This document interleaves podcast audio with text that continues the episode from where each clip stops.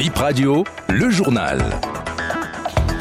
Renforcement de l'axe Pékin-Cotonou, le chef de l'État béninois attendu en Chine, Patrice Talon et Xi Jinping en tête à tête dans le cadre de la visite d'État jeudi prochain.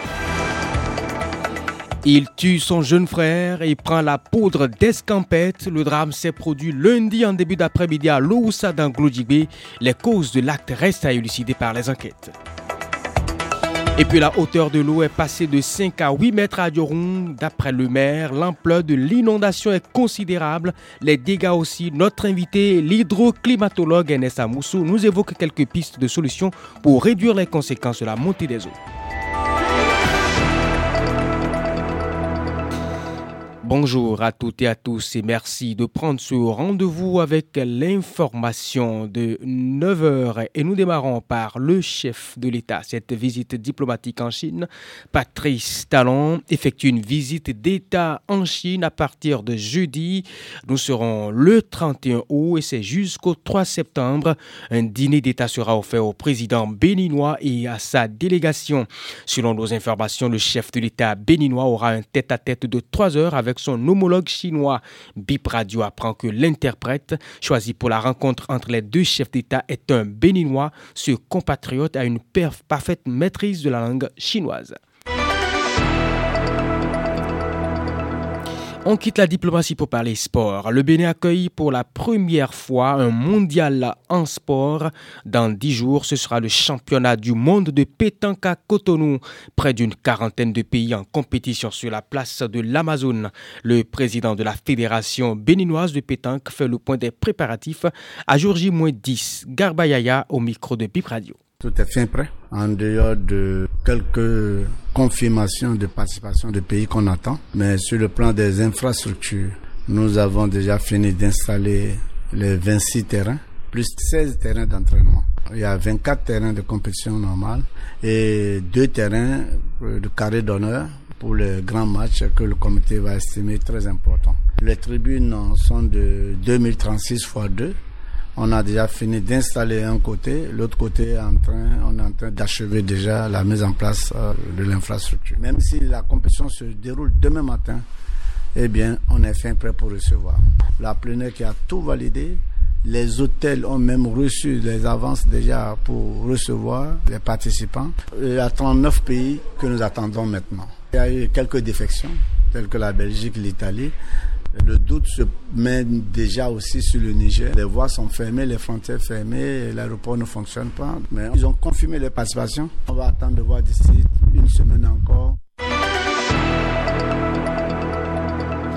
Et nous restons dans le monde du sport pour parler de la 44e édition du championnat d'Afrique des clubs champions à Djidja Handball Club du Bénin, logé dans le groupe B à l'issue du tirage au sort effectué lundi, va disputer la compétition aux côtés de Zamalek de l'Égypte, Red Star de la Côte d'Ivoire, Nziko du Cameroun et de Petrosport du Congo, Al-Ali d'Égypte, JS Kabylie de la RDC, FAP du Cameroun, BMC du Congo-Braza et JSK D'Algérie se retrouve dans le groupe A.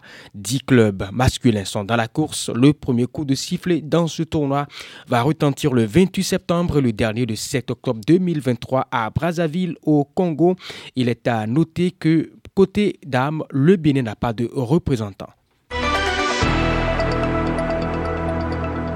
On revient à ces faits qui sont produits. C'était hier une dispute entre frères qui tourne au drame à Loussa, dans la commune d'Abomey-Calavi, précisément arrondissement du Glodjigbe. Selon des témoins, c'est l'aîné d'une famille qui, de retour à la maison, crée une situation, en profite pour tuer son jeune frère à bout portant. Il aurait été renvoyé du domicile parental pour déviance comportementale. Les raisons de l'acte ne sont pas pour le moment connues. C'est chef d'arrondissement de Par Radio. Effectivement, il y a eu un acte crapuleux du genre, mais suite à une bagarre entre deux frères. Il s'agit d'une famille de deux frères et d'un même père. Ce sont les enfants d'un acquéreur, de quelqu'un qui est venu s'installer à Glo. À ce qui paraît, selon ses propres déclarations, le garçon qui a commis l'acte était depuis un certain temps devenu un délinquant. Donc, euh, le père l'avait chassé de la maison. Donc, il est revenu aujourd'hui et euh, il a provoqué une bagarre, une querelle entre, euh, entre il a provoqué son jeune frère et celui qui a commis l'acte, c'est est le plus âgé, il est l'aîné, c'est celui qui est malheureusement passé de vie à trépas. Donc, voilà, la police est allée, le compte rendu a été fait déjà à qui au procureur de la République. Donc, il a certainement donné les consignes. Alors, l'âme qui a servi à, à battre euh, le jeune homme, est-ce que c'est pour le papa? Est-ce que c'est le jeune homme qui est venu dans la maison avec l'âme? Eh bien, les enquêtes euh, nous permettront de comprendre ce qui s'est réellement passé. Mais ce que je sais, c'est quelqu'un qui est venu s'installer avec sa famille, il a acheté une portion de terre, il est venu s'installer dans la zone. De Glojigbe, direction Ndali, un homme de 30 ans retrouvé mort dans sa chambre avec un couteau. Il se serait suicidé à l'aide de cette arme blanche et selon les témoignages, ses voisins ont accouru vers sa chambre alertés par des cris, mais il sera retrouvé mort. Sa femme était au service quand le drame s'est produit samedi dernier. Le défunt était père d'une famille. Son corps fut déposé à la morgue pour les besoins d'enquête. Et ça grimpe à une vitesse qui échappe à tout contrôle. Nous parlons du niveau actuel des eaux dans les localités en alerte rouge. La montée des eaux continue et les dégâts augmentent. Le fleuve Sota déborde et a emporté une bonne partie de la voie interétat. Cotonou-Malanville à hauteur de Bodjekali. Malanville est presque coupé du Bénin avec la dégradation de cette route. La circulation est encore possible mais difficile. Le reste de la chaussée pourrait disparaître sous peu. Le premier adjoint au maire de Malanville, Moussa Sidou, explique. Il s'agit de la route inter-État numéro 2 par laquelle nous avons accès à Malanville. Donc, euh, il y a le fleuve Sota qui est sorti de son lit. Nous sommes en période de crue, évidemment.